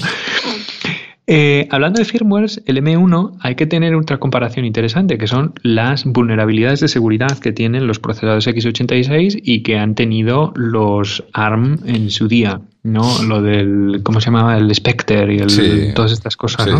Mm. Que han metido, pues bueno, han añadido actualizaciones del microcódigo que lo que han hecho es que el, yo he visto, en las pruebas que he visto, me parece que te podían reducir el, el throughput, ¿no? De instrucciones del, del, de tu Xeon W de 28 cores que te has gastado tus 7.000 euros, pues el 20%. Ya. ¿Vale? Entonces, eso, claro, hay que verlo con el tiempo. Eh, supongo que el M1 ahora, pues todas estas cosas que ya están descubiertas, pues ya se hayan precavido de, prevenirlas, ¿no? Hmm. Pero bueno, habrá que ver con el tiempo eso cómo evoluciona. Sí, o, qué tipo de objetivo es para, para, empezar a hacer ese tipo de investigaciones de seguridad, ¿no? De, ver qué vulnerabilidades puede tener el, este tipo de chips. Eh, sí, el Apple tiene un, programa de estos de un Security Rewards, ¿no? Que, bueno, ah, tienen investigadores y demás que les darán sus, recompensas y habrá gente investigándolo y eso, pero bueno, habrá que ver también en, la realidad, ¿no? Cuán, cuán frecuente es, cuánto frecuente es esto, porque aunque el, aunque aparezca una en una de las implementaciones de cualquier Cortex de ARM, luego eh, no tiene por qué aparecerle a Apple y viceversa, ¿no? Mm. Sí, yo hace poco leí un artículo de un bueno, creo que de, un grupo de investigadores, vamos a llamarlos investigadores, que creo, de aquí de Europa creo que eran, que no sé si Apple les pagó como cerca de 80.000 euros o una cosa así, por un grupo de, de, vulnerabilidades que habían descubierto, unas cuantas, en el navegador, en el kernel, en el no sé qué, en el tal, y se las habían ido reportando a Apple con este programa de, de, de, bueno, eso de cazar recompensas, ¿no? Por decirlo de alguna forma. Y, sí, sí, se habían sacado una, una pasta importante en un esfuerzo así comunitario entre un equipo de varias personas, ¿no? Buscando este tipo de vulnerabilidades. Sí, sí, sí, ese artículo lo leí yo también. Hubo otros que, bueno, accedieron a los servicios que tenían internos y tal, ¿no? Entonces, bueno, eso está bien que lo tengan, ¿eh? Porque hmm. el, los security researchers, estos que llaman independientes y tal, eh, sí que descubren, descubren un montón de cosas, ¿no? Que, que, eso, Apple, por ejemplo, estaba un poco detrás del, de lo que hace Google o lo que hacía Microsoft, ¿no? Y ahora parece que lo han, lo han incrementado bastante. Han también tienen un programa que te dan dispositivos desbloqueados, por ejemplo, la iOS, eh, un, un, iPhone que está, digamos, ruteado, ¿no? Que tienes una terminal y tienes acceso root y puedes hacer lo que quieras. Y con los Mac igual. Eh, y bueno, puedes, pues eso, investigar y hacer lo que sea. Es una cosa restringida, pero se supone que es solo para ti, que tienes una NDA y historias estas, ¿no? Pero sí, sí, sí. Pero, pero sí que lo hay. ¿Qué más nos faltaría? Yo creo que nos falta ya poco. Bueno, el controlador Thunderbolt es Thunderbolt 4 ahora, ¿vale? El Thunderbolt 4 y el Thunderbolt 3 no se diferencian en mucho en el sentido de rendimiento, tienen los 240 gigabits por segundo y demás. Lo que se incorpora es USB 4.0 que de momento no vale para nada porque yo no he visto ningún dispositivo que puedas conectar y luego habrá que ver el cable que hay que usar y todo el rollo como el USB 3.0 pero bueno ya viene preparado para USB 4.0 y en principio el, el, tema del, de lo que sería el procesador está cubierto. Luego el, el, Big Sur, por ejemplo, sí que tiene algunas cosas que, que no se, se, dijeron en la WWDC eh, para el tema del M1, que son las, las, la GPU, por ejemplo, eso sí que creo que es, es, bastante interesante. Han habilitado en ciertos frameworks de Machine Learning como TensorFlow el acelerador, el, ¿cómo se llama? El Neural Engine o la GPU. O sea que ahora es más rápido que el, que el Mac Pro de Intel en hacer inferencia. Pero yo, por lo que, eh, lo que leí al respecto es que, bueno, mencionaba CPU y GPU, pero claro, no sé si incluían la parte del Neural Engine, ¿no? Porque entiendo que en, frameworks de este estilo, tipo TensorFlow, pues eh, son precisamente los que podrían sacar partido a, a, esa parte del procesador de la, de la Neural Engine, ¿no? Más que, bueno, se puede sacar también de la GPU, pero, pero entiendo que la Neural Engine está precisamente diseñada para ese tipo de cargas de trabajo, ¿no? Eh, sí, sí, sí, lo, han habilitado, yo lo estuve leyendo, hicieron un fork de TensorFlow lo han habilitado en, la GPU, lo que yo pude entender por el, código, ¿no? Pero lo que utiliza es, el fork ese de TensorFlow, lo que está es implementando el, el motor de ejecución es en el, el, Machine Learning Core, me parece que se llama, es el framework, ¿no? Entonces, ese Machine Learning Core debería ser capaz de seleccionar ah, mm, mm. la GPU o el, o el, Neural Engine si está disponible, porque eso es el, es el, o sea, es el framework oficial, ¿no? El, core del que ofrece el, el, SDK. En cualquier caso, si es la GPU solo, también se puede ver la crujida que le pega la GPU esta a la Iris Pro del MacBook Pro de, 13 pulgadas de Intel, ¿no? Que eso, mira, lo tengo aquí delante y es 10 veces más rápido. bueno, casi nada. Sí, y luego ya lo último que tenía que apuntar para comentar hoy es una cosa que la gente, por lo menos en Twitter, aquí me está preguntando a veces la gente es, pero es que yo quiero más de 16 gigas de memoria, ¿no? El, los, eh, los modelos que han sacado, o sea, el MacBook Air lo han sacado con 16 gigas, eso es lo que había, y luego el MacBook Pro que reemplazan, ¿no? Era el, digamos, el modelo inferior que tenía, si no recuerdo mal, solo tenía 16 gigas. Si querías un modelo de 32, tienes que cogerte el de 13 pulgadas de más, el más eh, de más precio, ¿no? Y luego lo que, lo que sí la gente se ha quedado un poco desconcertada es con el Mac Mini. Por el Mac Mini podías coger un Mac Mini de 64 GB de RAM, que está muy bien, ¿no? Y estos solo tienen 16, tienen 8 y 16. Y eso es por el, por el package on package, básicamente. Lo que, lo que, lo que tienes es un, un, chip, si quieres, o sea, un, un, die que tiene. Eh, hay alguna foto que a lo mejor podemos ponerlos en, en los enlaces tiene la, la, mitad izquierda es tiene un, un, disipador cerámico, bueno, metálico, pero que recuerda mucho al, al, disipador cerámico de los G5 otra vez. Y justo pegado, pegado al lado, tiene dos módulos de memoria. ¿Vale? Que son o bien de 2 de 4 GB o bien 2 de 8 GB, depende de lo que, lo que quieras comprar. Y eso no es que esté soldado a la placa, es que esto, eso es el todo ya, no es, no tiene, no se puede intercambiar, es solo, es un paquete entero. Mm. Sí, pero eh, una cosa que es curiosa es que los chips de memoria están como al aire, ¿no? Eh, mientras que el resto está eh, recubierto, o, por lo menos yo la foto que he visto me ha resultado un poco chocante, ¿no? Que, es... Puedes ver el, desmontaje del Mac Mini, lo que tiene es, la parte, digamos, del M1 que no es la memoria, hmm. tiene una capa de metal por encima que es un spreader para luego poner un radiador encima. ¿Vale? Porque es muy pequeño. Si quitas el spreader, lo que es el M1 dentro es muy pequeño en relación a la superficie Que, han, puesto. Y los chips, los otros chips de memoria están ahí, tienen una, en el, en el desmontaje que yo vi, tienen pasta térmica y tienen encima ya el, el, propio eh, radiador, ¿no? que luego está, pues se, ve en el Mac Mini, si lo miras por detrás, que tiene como unas, un agujerito con el radiador, justo, justo ahí está el, el, el M1, ¿no? Eh, lo que no sé cómo harán para los modelos de 32 gigas, si pondrán también dos chips, ¿vale? Con dos módulos de 16 gigas cada uno o pondrán cuatro. Eh, yo creo que los modelos más, más potentes, si sacan una cosa como un hipotético M1X, quizá, quizá lo que puedan hacer es incrementar el número de canales de, de memoria y poder eh, poner, eh, duplicar la memoria en base a poner más módulos de memoria en el paquete. Pero yo eso no sé si será posible por el tamaño que coge eso. Sí, porque entonces vaya pedazo, vaya pedazo paquete que tienes ahí, ¿no? Si tienes que poner otros dos mm, módulos más de, al lado, es bastante, bastante grande ya. Ya, pero uno piensa que el, el, MacBook Pro más grande ahora mismo puedes cogerlo con 64 GB de memoria. Bueno, no es barato y tal, pero bueno, el, modelo está ahí, ¿no? Entonces. Em, sí, sí, porque además, bueno, lo que yo creo esto, esto de que tenga solo las opciones de 8 y 16 y que eh, para ser Macs, para ser equipos, ¿no? Que, a veces pueden tener cargas de trabajo que realmente requieren, requieren más memoria. Eh, porque, bueno, yo lo que he leído, alguna excusa más o menos que lees por ahí es que dice, bueno, esto es como los iPhone, ¿no? Que realmente los iPhone, pues normalmente siempre tienen menos memoria que un equipo Android equivalente, ¿no? Pues porque están más optimizados o porque no utilizan un sistema con garbage collection o lo que quieras, ¿no? Pero, pero bueno, yo creo que al final en un ordenador sí deberías tener la opción de poder poner más memoria porque no vas a hacer la misma, someter a la misma carga de trabajo un, un ordenador que un, que un teléfono, ¿no? Que un iPhone. Mismamente, Eh, si, sí. si te vas a Xcode, pues ya te puede dar la risa.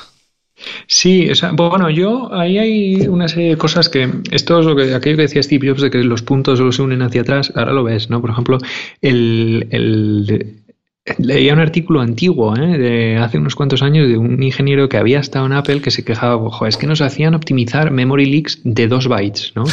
Y dices, Sí. no de dos bytes cada segundo, o sea, de dos bytes en total. No, que dices, bueno, claro, entonces eso es, es, una forma ¿no? de hacer software distinta al, al- a, a cuando tienes pues un- una cosa como Java o como Go, ¿no?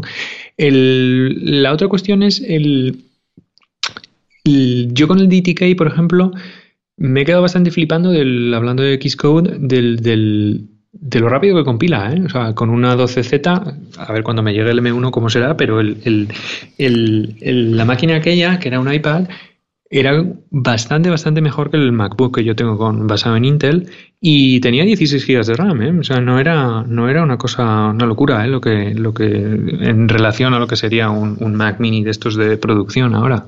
Mm. Bueno, pues nada, supongo que eso el día que el día que te llegue el Mac. eh, Sí, a ver si llega. A ver si llega, porque por lo visto, por lo que me contaste, los de 16 gigas están bastante complicados de, de encontrar, ¿no? Sí, son dos o tres semanas de, de espera, pero bueno, se esperará. Mira, llega para, para la Nochebuena. Pues nada, cuando te llegue, pues ya, ya, ya nos contarás a ver qué tal va Xcode con, con un M1 y con 16 gigas, porque eh, tú, tú también le metes bastante caña, ¿no? El, con el que tienes ahora. Yo ahora tengo un MacBook que tiene también 16 gigas, pero bueno, si es verdad que lo ves, el, el, el cosas, por ejemplo, yo tengo, bueno, no sé cuántas pestañas de Safari abiertas, porque eso soy un poco diógenes ahí con el navegador, pero, pero eso creo que como todos. Sí, pero en cuanto le metes, en cuanto le metes un poquito de caña compilando un proyecto grande en Xcode, sabes, el, eh, abres el Activity Monitor y enseguida ves no sé cuánta memoria en swap, ¿no? O sea, en, Hmm. en el, en el disco. Dices, joder, pues ahí le, le di un poco de. metí demasiada baza, ¿no? Con el DTK no pasaba, ¿eh? O sea, con. con mm, no sé si es que el- todavía no me he instalado Big Sur, entonces no te, no te sé decir si será la- la- la- algún cambio que han hecho en la gestión de memoria o, o- o el Xcode nuevo, ¿no?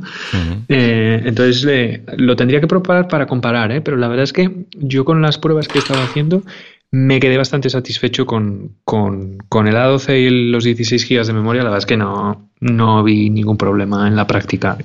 De aquí a dos años, claro, eso ya no sé. Ya. Bueno, pues no sé, ya, ya, ya veremos, ¿no? Ya y no veremos, sé, sí, de, de- bueno, lo que comentábamos antes, ¿no? De cara un poco al futuro, pues eh, está claro que, bueno, un poco lo que decíamos al principio, ¿no? Que este M1, pues, eh, como tarjeta de presentación, pues es un, eh, no sé cómo decirlo, un golpe encima de la mesa, ¿no?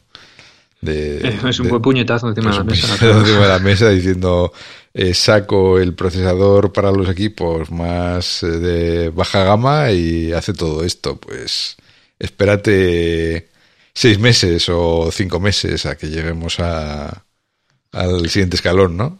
Eh, Ah, eh, eh, Yo la pregunta, la pregunta son los ordenadores de escritorio, porque ahí, aquí todavía estamos hablando de 20 vatios de TDP, ¿vale? Que es, bueno, sí, son cuatro veces más que el, que el, que el iPhone, pero bueno, en cuanto pones dos núcleos, dos núcleos estos de performance, enseguida ya, ya estás, ¿eh? El- la cuestión es, ¿qué pasa si tienes 100 vatios? sí, pero un, un iMac, por ejemplo, ahora mismo, ¿a cuánto, en qué TDP está? Porque los, hasta ahora los iMac, por ejemplo, tampoco, tampoco podían irse muy arriba en el tema de cuántos vatios gastaban. Bueno, el, el iMac Pro tiene un Xeon, déjame... Bueno, así el Pro, en el Pro en sí, real. sí, sí, el Pro sí, Pero- pero, bueno, entiendo que al Pro le pusieron ya un sistema de ventila de refrigeración eh, en condiciones, ¿no? O adecuado a las necesidades de meterle ahí un Xeon, ¿no? Hombre, espero, porque tiene un Xeon. Mira, lo estoy mirando en la Wikipedia. O sea, realmente tiene un Xeon que llega hasta los 18 cores, ¿vale? Y eso no te lo haces en, 30 vatios, ¿eh? No, no, no, no, que no creo.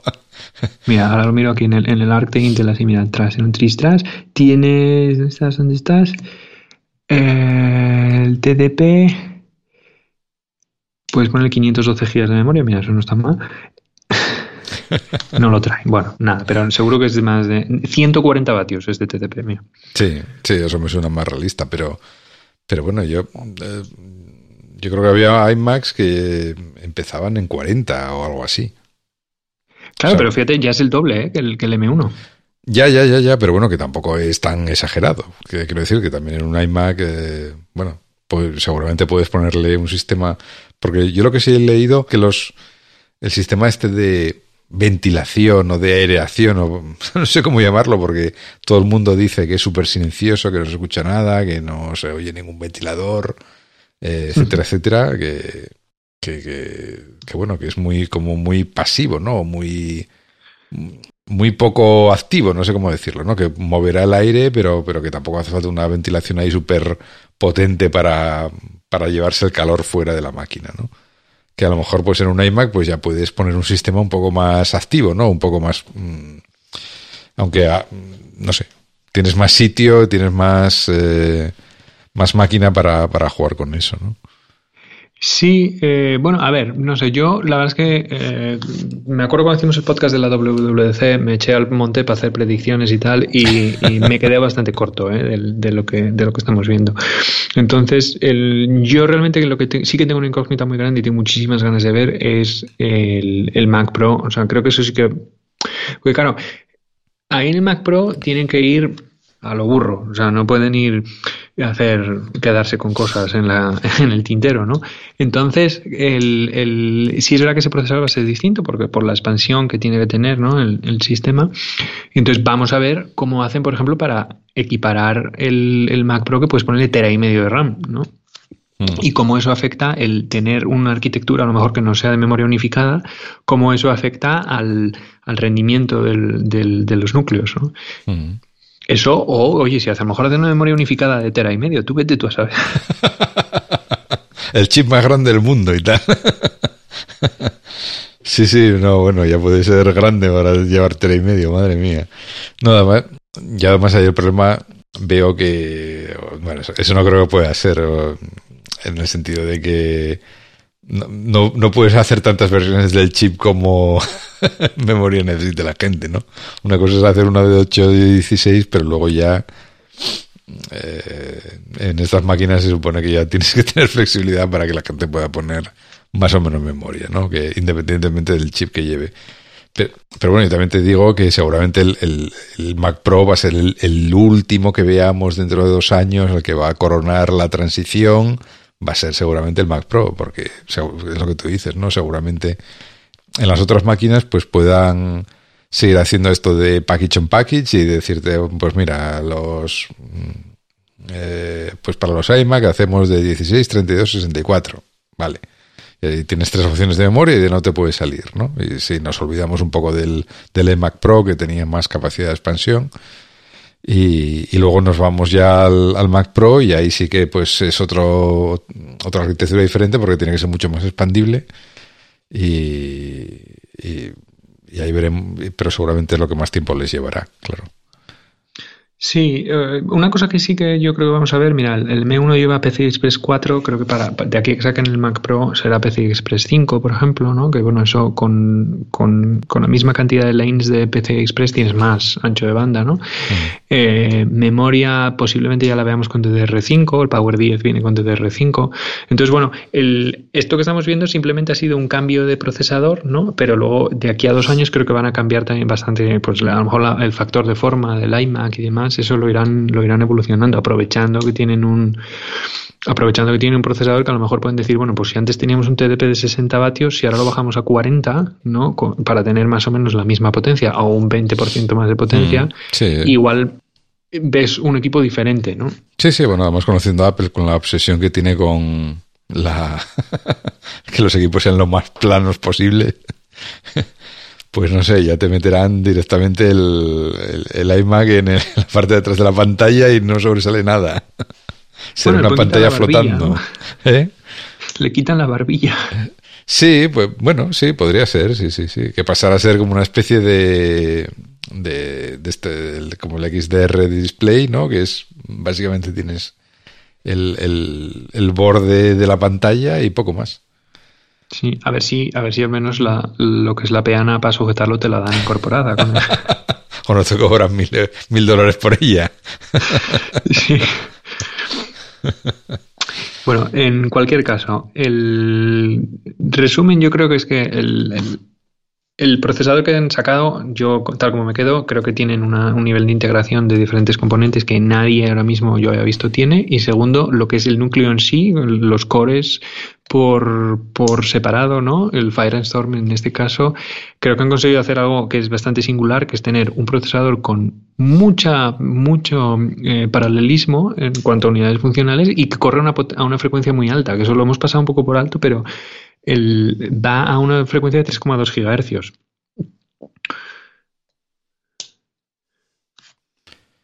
Sí, sí, yo creo que lo comentamos antes, ¿no? Que no, que no era, no era habitual eh, tener procesadores que corrieran una frecuencia tan alta y que ni siquiera los Intel que sí, que tenían picos de con el turbo boost este que llevaba los 4 GHz, pero que no, no, no son capaces de mantener esa, esa, esa, esa velocidad, ¿no?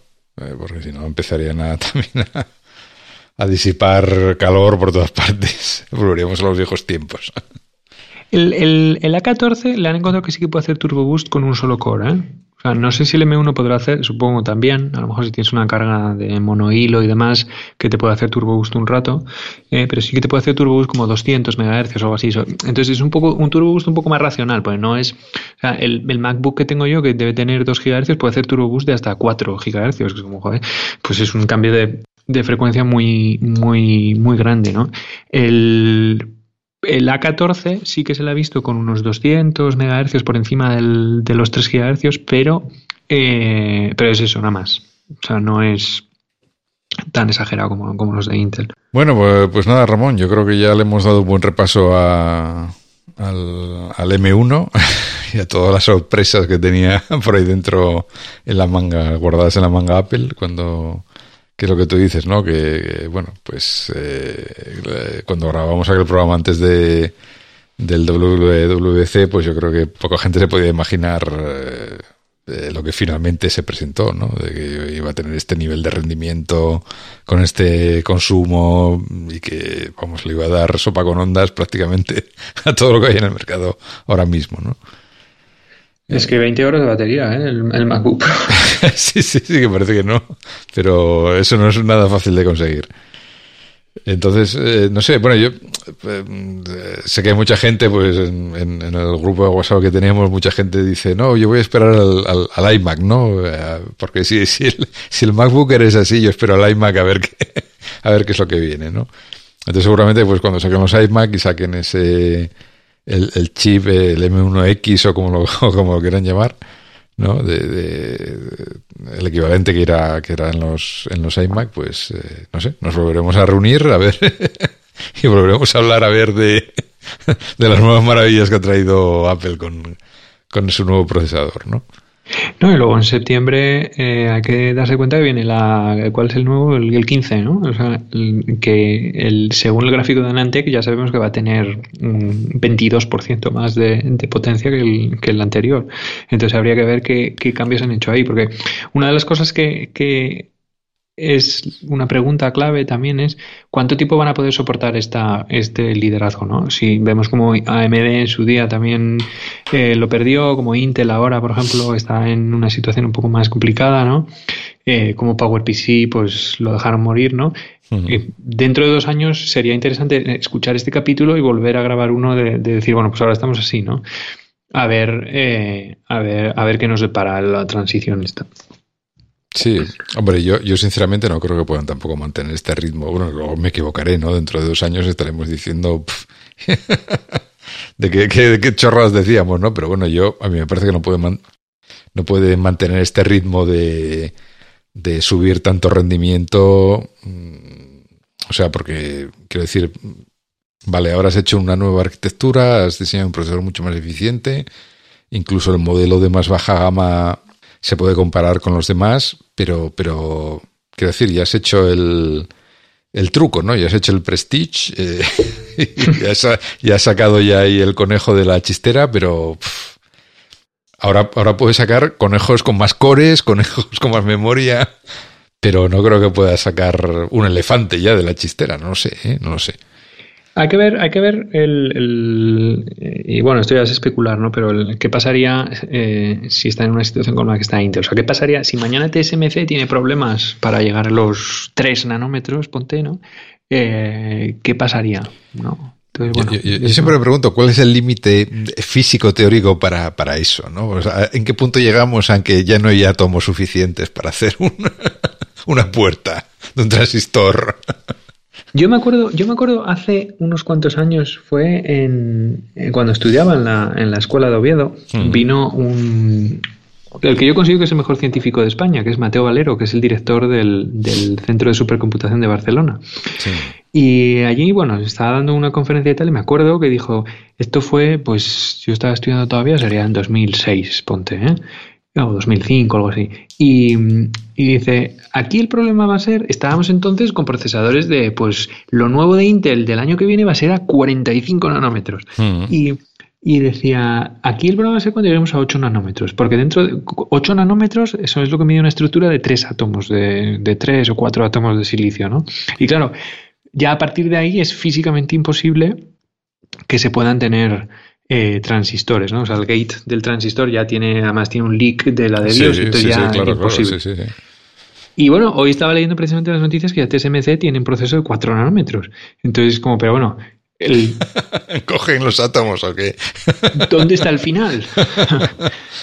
no, no, yo, ya, o sea, a mí ya me asombra porque yo estoy seguro, mira, no me lo sé de memoria, pero si me voy a buscar en eh, qué es lo que mide, qué onda mide 5 nanómetros, estoy seguro que ya me voy muchísimo más allá de los ultravioleta, ya que estoy en el espectro de radio, vamos. No, sé, pero quiero decir, ya, ni me planteo qué proceso de fabricación tienen para poder hacer algo eh, litográfico con ese nivel de, precisión, ¿no? Pero, pero es que ya incluso aunque, aunque tengas esa, ese, que evidentemente la tienen porque los, los chips los fabrican, pero que llegues a ese nivel de decir, bueno, pues me voy a bajar a 5 o 4 nanómetros, dices tú, es que ya tengo mm, eso, uno o dos átomos en la puerta, no ya, no me puedo bajar más. ya cuando inventemos los procesadores cuánticos, pues ya hablaremos, ¿no? Pero mientras sigamos dependiendo de los semiconductores, pues no sé. Hombre, yo me parece que mira, el 2020 la es que hablamos casi un poco, un poco paparrucha, vamos a dejarlo así, pero en el tema de semiconductores, yo no recuerdo un año mejor. O sea, tienes el, bueno, salvo por Intel, pero los de AMD, por ejemplo, están produciendo cosas bastante interesantes. Eh, el tema del Zen 3, por ejemplo, tiene buena pinta. Acaban de lanzar unas eh, tarjetas Radeon que compiten con las Nvidia de tú a tú, que hacía muchísimo que no se veía eso. Tienes, eh, por ejemplo, Amazon tiene los Amazon Web Services, tiene procesadores de ARM ahora, los Graviton 2, que parece ser que están bastante bien. Mm, tienes el tema la Apple Silicon. entonces, no sé, o sea, estamos, se supone que llegando a la pared final del, del tamaño del feature que podemos hacer, pero cada vez hay más. Sí, sí, es, cierto que se ha descentralizado mucho, ¿no? Que ahora se, se mueve mucho y que hay muchos fabricantes que se que se que se dedica a hacer chips, ¿no? Lo cual me, me trae a colación la famosa frase de Alan Kay, ¿no? De, que dijo de de que quien cómo era la cita eh, quien es eh, quien quiere hacer o quien es serie haciendo software, pues tiene que fabricar su propio hardware, o algo así era la, la cita, ¿no? Y parece que este año se está cumpliendo eso, ¿no? Porque tanto. Apple como lo que tú dices, ¿no? Eh, Amazon ha hecho estos chips, los Graviton para poner en AWS y tal. Eh, pues parece que la gente se está tirando a hacer sus propios procesadores para, pues para sacarle más rendimiento o para optimizar aún más eh, sus procesos, ¿no? Porque, bueno, entiendo que Amazon en un data center, pues eh, si puede, si puede bajar también la, la, factura de la luz mm, utilizando chips más eficientes, pues seguro que a ellos les viene muy bien también.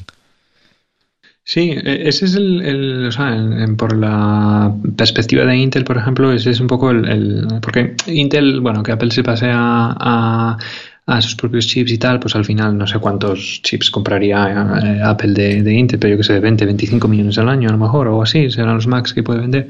Eh, claro, el tema es la parte de data center, es donde Intel sí que tiene ahí un, un margen muy importante, ¿no? Entonces, claro, imagínate Imagínate que, Apple saca un Mac Pro o un Xserve otra vez, ¿no? Que es una crema con un M1 server, yo qué sé, ¿no? Y eso va y se vende bien. Y luego Amazon empieza con los gravitons y tal. Hmm. Entonces, claro, ahí eso sí que es lo que le puede hacer pupa a, Intel. Entonces, bueno, a ver. Sí, mira, esa es, una posibilidad que no había considerado, sí, que, se volviera a meter en el negocio de los servidores, ¿no? Eh, yo lo veía implausible, pero hay un Mac Pro con formato rack de 3 U's que, porque cuesta 50.000 euros, pero... Sí, pero, pero bueno, pero bueno, igual que sacan ese, pueden sacar un, Blade de... que, cueste menos y, que a lo mejor tenga la potencia equivalente de uno de esos de hoy en día. Sí, hombre, es un mercado bastante distinto al, mercado consumer que tiene Apple y tal. Entonces, bueno, eso lo veo, lo veo poco plausible, la verdad. Pero bueno, oye, cualquier cosa, cualquier cosa es posible.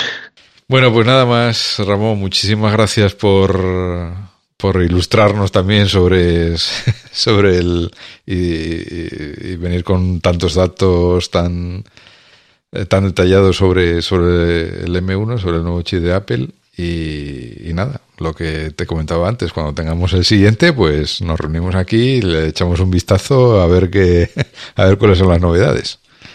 A ver, sí. Es una pena que no publiquen algo más del, de los datos, porque de todo esto ya te digo, son cosas que han hecho, pues Anantec hizo unos test muy detallados, las que recomiendo mucho verlos. Sí, el típico, la típica reserva de Apple de que no nunca da datos técnicos, ¿no? o nunca da demasiados. O sea, los, los, gráficos así que te pintan muy bonitos en la keynote y tal, dando cuatro datos, no te van a contar más de eso. Ya, pues es una pena porque, a ver, tiene una tecnología muy interesante porque es algo muy nuevo, algo muy distinto, ¿no? A, lo que teníamos, que tiene unos resultados excelentes. Entonces, bueno, oye, en el futuro a ver si, si se animan y, mira, con el, con el, con el iPhone al principio no decían nada y ahora poco a poco cada día van diciendo más. Entonces, bueno, a ver, poco a poco. bueno, muy bien. Pues, eh, pues nada, lo dejamos aquí. Eh, eh, bueno, respecto a futuras ediciones del podcast, yo ya no hago ninguna promesa. Porque la otra esto bajo demanda, hombre. Sí, sí, esto bajo demanda, según, según manda las noticias, el mercado, las novedades, pues oye. O si sale alguna cosa interesante, pues, pues ya veremos, ¿no? Porque bueno, la, otra vez teníamos toda la mejor intención del mundo, pero al final no pudo ser, o sea que, mira, mejor no digo nada y igual la semana que viene estamos grabando otro.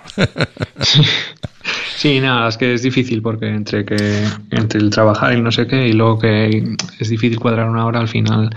Eh, en cuanto te pasas lo de la WWDC, en cuanto ya nos pasábamos un mes del evento, sí, pues, pues ya, no tenía, ya, no tenía, mucho sentido porque casi ya, ya había dejado de ser novedad, entonces tampoco eh, a pesar de que, bueno, pues a lo mejor mm, hasta ahora no ha salido Big Sur o hasta hace un mes no salió el, los nuevos iPhone y tal, pero, pero bueno, que tampoco le vimos ya mucho sentido a, hablar a toro pasado, ¿no? Como, como quien dice. Joder, me instalé el Big Sur en un disco externo para ver qué tal funcionaba antes de instalarlo. menos mal que instalé un disco externo, vaya dolor, madre mía. a mí no me digas que estoy, yo tengo, estoy grabando con Big Sur, ¿eh? o sea que espero cruzo los dedos de que, lo, esté, pues de que lo esté haciendo bien. Hombre, yo, confío mucho en Audio Hayak, ¿eh? o sea, si Audio Hayak dice que funciona en Big Sur, funciona, seguro. Sí, ese es un clásico total. bueno, pues nada, voy a ver si, si consigo que me manden mi, mi MacBook Pro lo antes posible. insiste, insiste. que esos de 16, de 16 gigas están, están difíciles de encontrar. Sí, sí, bueno, supongo que el, yo creo que lo hacen adrede, me parece a mí, porque siempre que se lanzan algo, siempre, siempre hay unas colas para enviarlo, que es como todo el hype ahí, están vendiendo todos a dolor, es como, ¿no será que han producido muy pocos a propósito? Sí, bueno, pero yo creo que pasa un poco con todos los fabricantes. ¿eh? Hoy mismo, por ejemplo, que hoy es 19 de noviembre, ha salido la PlayStation 5, intenta encontrar una PlayStation 5. Y, digo, y yo es una cosa que no entiendo. Digo, pero si deberían estar fabricándolas, vamos, pero, pero pim pam, pim pam, una detrás de otra, porque ahora a finales de año, en Navidades, pues vas a venderlas como rosquillas. Entonces no entiendo este, este, este, esta escasez que yo creo que es completamente artificial también, porque, vamos, es que estos sistemas tienen que estar ya diseñados desde hace meses y empezados a producir en masa eh, desde hace mucho tiempo, vamos, aunque se presenten ahora, vamos.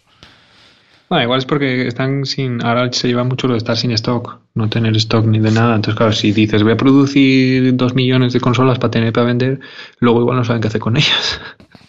Ya, pero me estaría. Bueno, no sé, no sé. O sea, no. Por suerte o por desgracia no depende de mí, pero bueno, yo. Si dependiera de mí, yo creo que mm, optaría por otro enfoque, ¿eh? porque no sé.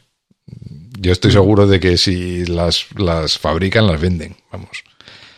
Por lo menos en esta, en esta época del año, por de alguna forma. Pues a lo mejor el resto del año, pues evidentemente ya baja, pero está claro que, que una nueva generación de consolas, pues ahora en Navidades, etcétera, pues eh, va a ser un, uno de los regalos, un éxito, eh, ¿no? Ya sea la Xbox o la PS5 o lo que sea, pero, pero que va a ser uno de los regalos de las Navidades. Entonces, bueno, mm.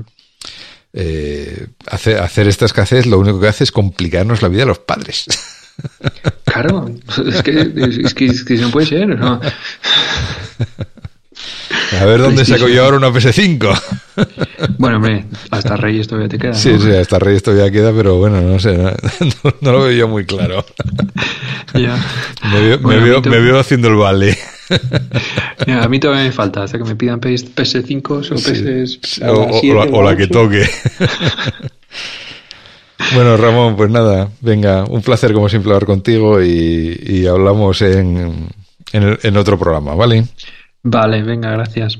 Venga, y un saludo a todos y gracias por escucharnos y la paciencia que, tenéis los oyentes de We Developers, porque la verdad es para, para quitarle el sombrero, ¿no? Que todavía haya gente que escuche este podcast de vez en cuando, muy de vez en cuando, pero que haya gente que todavía lo tenga en su reproductor de podcast, pues oye, muchísimas gracias, es la verdad. Sí, bueno, el, en el Twitter a veces te ponen y tal, y gente preguntando y eso, ¿no? Sí, sí, sí, no, y hay gente que lo agradece, y yo lo agradezco enormemente que, que cuando pongamos algo la gente se acuerde y lo agradezca, porque es verdad que, que bueno, que no, no tenemos ya ocasión de grabar tanto como antes, de vez en cuando pues sí podemos juntarnos y, y grabar algún programa y tal para quitarnos el gusanillo, pero, pero, pero bueno que me quito el sombrero ante la audiencia del podcast. o sea que nada. Muchas gracias y, nada, nos escuchamos en un próximo programa. Venga, un saludo. Hasta luego.